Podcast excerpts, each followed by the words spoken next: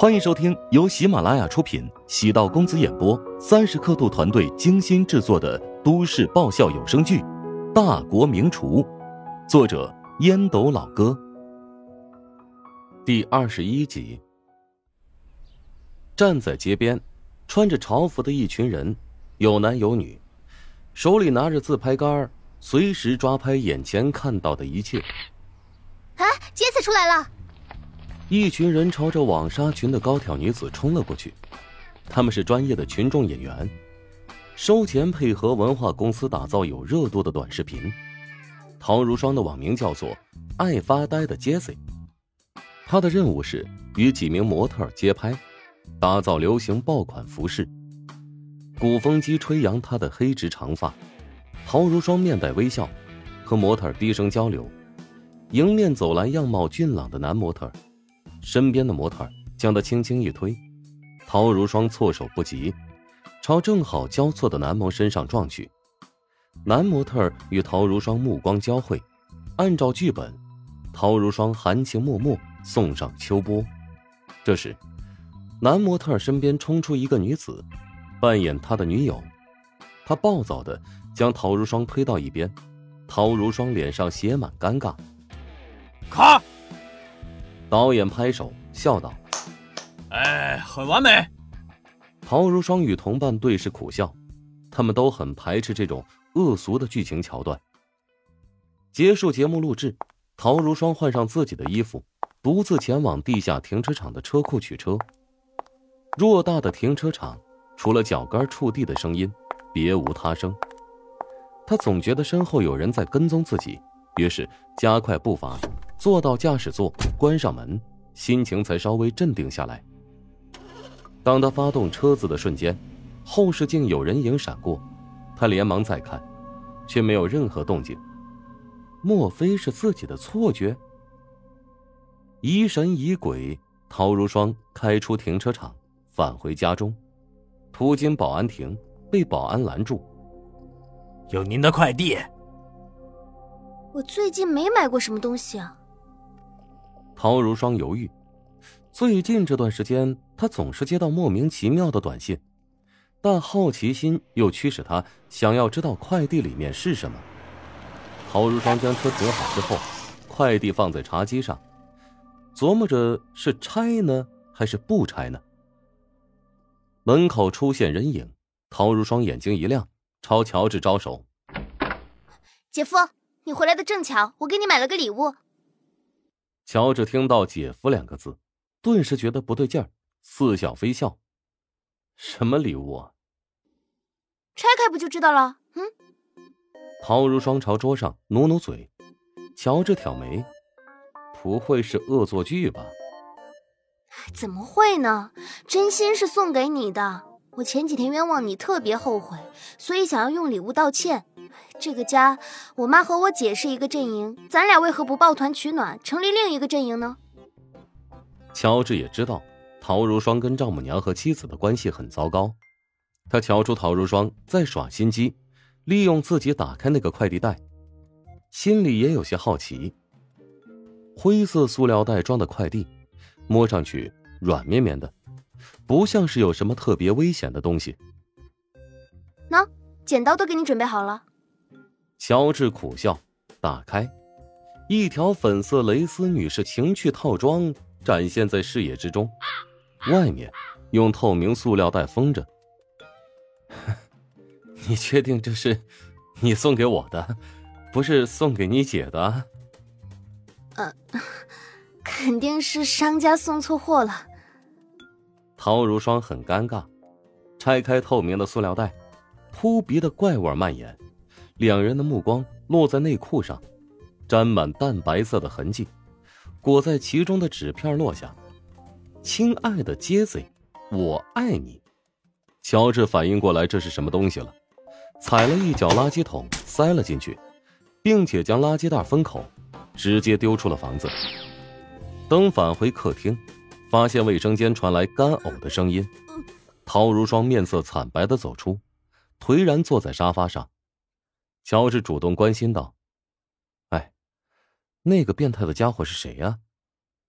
陶如霜捂住脸，崩溃的说：“我也不知道，从几个月前开始，我的手机会莫名其妙的收到恶心的短信，我经常觉得有人偷偷跟踪我。现在他还送我这个礼物，我现在很害怕。你是得罪谁了吗？没有啊，我脾气那么好。你仔细想想，有没有得罪什么纨绔子弟？我有厌男症，没有男性朋友。哼，你真会开玩笑。我真的有厌男症，任何男人碰到我，我会觉得恶心。乔治突然伸手碰了一下陶如霜，陶如霜没好气的白了乔治一眼。你又不是男人。哎，哎，算了，要不报警吧？别。我怕被媒体知道。近期我的经纪人已经在沟通几个综艺通告，正处于关键时期。如果惹上闲言碎语，会影响签约。网红距离真正的明星，这中间有一道天堑。网红在某个阶段会被人追捧，但明星却可以始终保持热度，粉丝群体和自带流量更加稳定。陶如霜正在努力转型，让自己的身份。从网红模特变成明星，要不找专业的私家侦探？现在社会上有不少这种机构的。我会让经纪人找了试试。对了，这件事你要守口如瓶。乔治知道陶如霜的意思，他不想让妈妈和姐姐知晓。原本走上网红模特这条路，陶如霜就被两人各种不看好。现在如果知道惹上这么麻烦的事情，岂不是会被他们看扁？陶如霜这一点跟陶如雪很像，特别倔，好面子，也要强。我我要收保护费。乔治一本正经，不像在开玩笑。什么？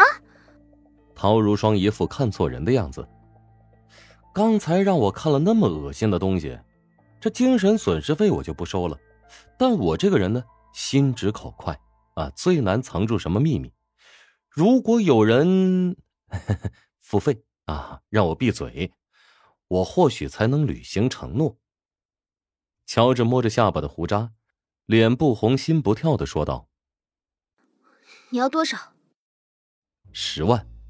乔治竖起一根手指：“我我们是一家人，谈钱伤感情啊。”你都没把我当男人，就更别提家人了。啊，做人不能太虚伪。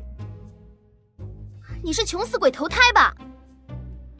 我知道我姐为什么说你是个贪财的家伙了。